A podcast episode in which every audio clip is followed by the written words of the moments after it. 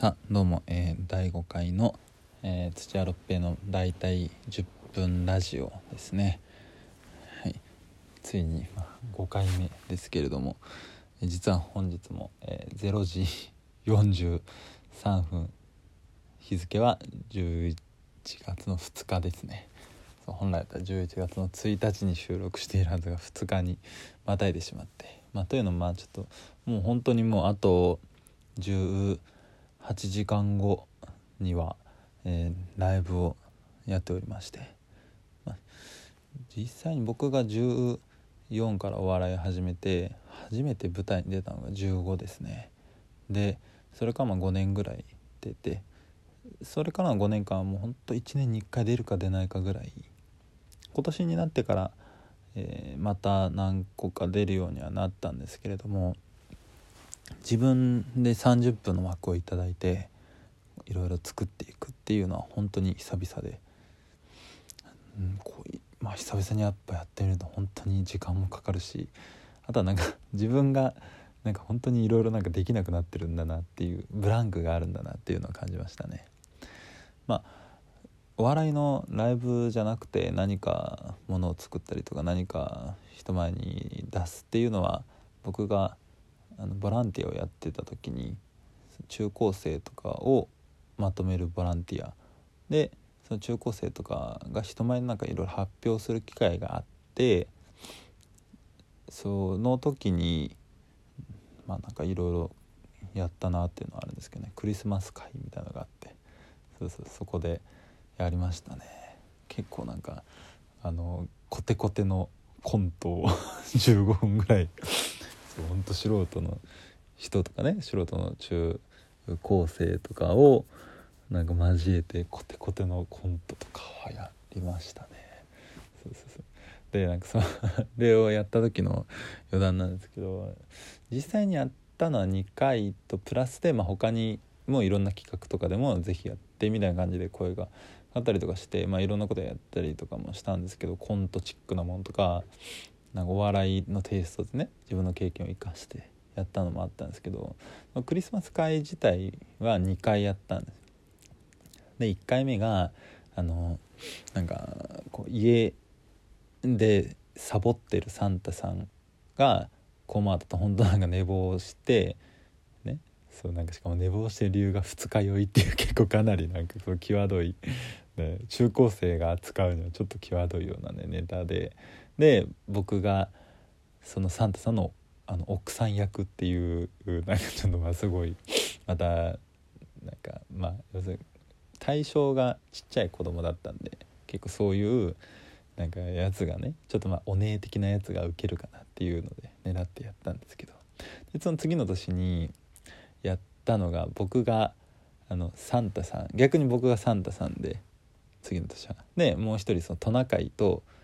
のなんかこう友情を試すみたいな劇で。最終的なんかその友情どころかなんかその2人に愛が芽生えてしまうみたいなこうなんかそういうような話を扱ってそう2年連続すごい、まあ、受けたんですよ、まあ、みんなも優しいし子供ちっちゃい子が見るんでね。そうそうそうすごい受けたんですけど。ただまあ一部の人からはちょっとなんか心配の声が その 教育上よろしくないんじゃないかみたいな。僕的にはその今のジェンダージェンダージェンダーレスの時代をねここ扱ったつもりだったんですけどね。そうなかなか時代っていうのは難しいですから。そう。とかいうのをまあやったりとかもしてなんかそういうのとかもうなんか懐かしかったなと思いましたね。今日いろいろ準備して。あの時は本当四六時中仕事してたんでなんか、ね、やっぱ仕事とかってもう尽きるものがないんでね。やり始めたらもう止まらないし。でそうのボランティアの仕事のためにこう自分の人生も全部費やして生活とかもその全部それにこう傾けてやってたんでまあ実際にそれから離れてみると本当にもぬけの殻になってた時期もあったしまあそれから今は1年とちょっとが経ってまた何かいろいろとねそういう表現だったりとかこういうようなこととかに向けながらもなんかやっぱりこうまあ一つ言うと変わったのはバランスを取るようにはなりましたね。やり始めてもやったらもう止まらなくなっちゃうし逆にやらなかったらやらないでもずっとそのままだし。ってなった時にこううまくバランスをとって一日コツコツとやれるようにっていう風にちょっとずつはなってきたなっていうのは思います。そう。まあ本当そもそものこと言うとまあ別にやらなかろうとね死ななければ逆に世の中別に誰も求めてないしっていうところが まああるんでね。そう本当に売れたら違うのかもしれないですけど売れたとしてもね僕が例えばいつ辞めたとしても別に替えなんかいくらでもいるでしょうし正直言えばね。そう世の中っていうのはあるものがあるべくしてあるようなもんであるのでね。変な早口言葉みたいな話だけど。そうなんかそういうもんなんでね。なんかあんまりまあ自分にとって満足のいく形であり誰かにとって満足のいく形っていうのを考えたりとかするとそこまでなんかね費やしすぎても逆に費やさなすぎてもダメなのかなっていうようなこととか思うようになりましたね。っていうのをまあ今日もちょっとあのいろいろ思うことがありまして今日はあの本来だったらそのまあ明日の準備をしたりあとは気持ち面でねコンディションですよ。要するになんか例えばちょっと芸術的な、まあ映画でもいいですしちょっと本読むなりとかしてちょっとこう一日を充実させてから次の日にまあ向けれたらなとは思ってたんですけど